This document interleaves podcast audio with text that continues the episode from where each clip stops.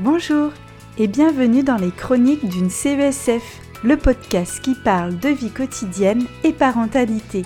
Je suis Marine Doby, créatrice de contenu et conseillère en économie sociale et familiale indépendante.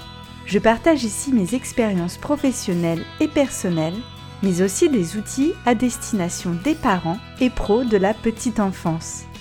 Je vous aide à relever les défis de la vie quotidienne avec sérénité et à booster votre confiance et créativité. Pour plus de contenu, retrouvez-moi sur Instagram respire.encouleur.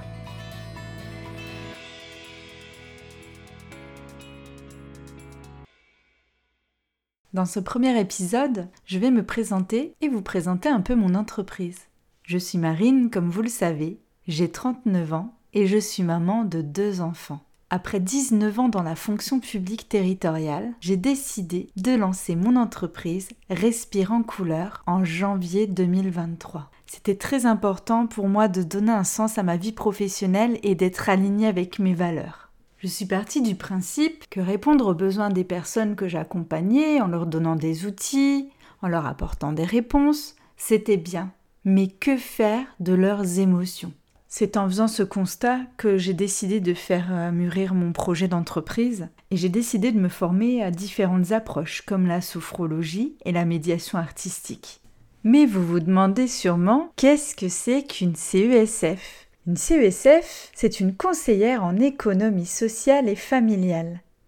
C'est un travailleur social au même titre qu'une assistante sociale ou un éducateur spécialisé. On est expert de la vie quotidienne. J'interviens dans une dynamique de co-construction. C'est très important. Je fais avec et non pas à la place de la personne. Pour devenir CESF, il faut un BTS en deux ans, puis le diplôme d'État de conseiller en économie sociale et familiale, qui lui se fait en un an. En fait, un CESF ou une CESF, c'est un véritable couteau suisse, parce qu'on touche vraiment à tous les domaines de la vie quotidienne. Par exemple, on peut intervenir sur une aide à la gestion du budget, sur l'organisation, la planification des repas, sur l'accompagnement à la parentalité, l'accompagnement au divorce, à la naissance, ou même encore le soutien scolaire. Ma formation et tous les outils dont je dispose me permettent en plus de l'accompagnement individuel à faire de l'intervention en groupe, que ce soit dans les familles, les associations les structures médico-sociales ou les entreprises. Sous forme d'ateliers, de stages ou même de formations, je répondrai aux besoins des structures ou des familles pour par exemple aborder des thématiques comme euh, la gestion du quotidien, mais aussi la confiance en soi, renforcer le lien parent-enfant, renforcer une cohésion d'équipe ou préparer des jeunes à un entretien oral, mais aussi former les professionnels de la petite enfance et de l'enfance à de nouveaux outils.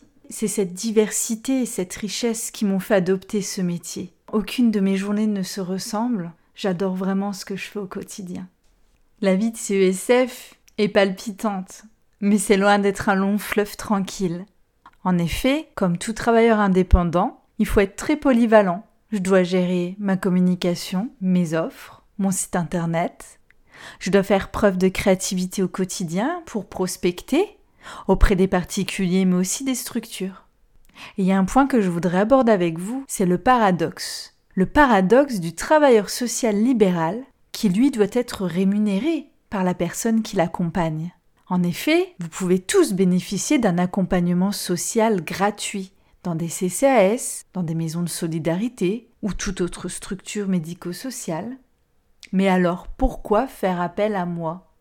Eh bien tout simplement parce que moi je vais apporter une approche très complémentaire au travailleur social traditionnel. De plus, j'ai une flexibilité d'horaire qui va me permettre de répondre à votre question en moins de 24 heures. Et je vais pouvoir vous accompagner dans le respect de votre rythme de vie. Mon accompagnement sera totalement sur mesure et adapté à vos besoins.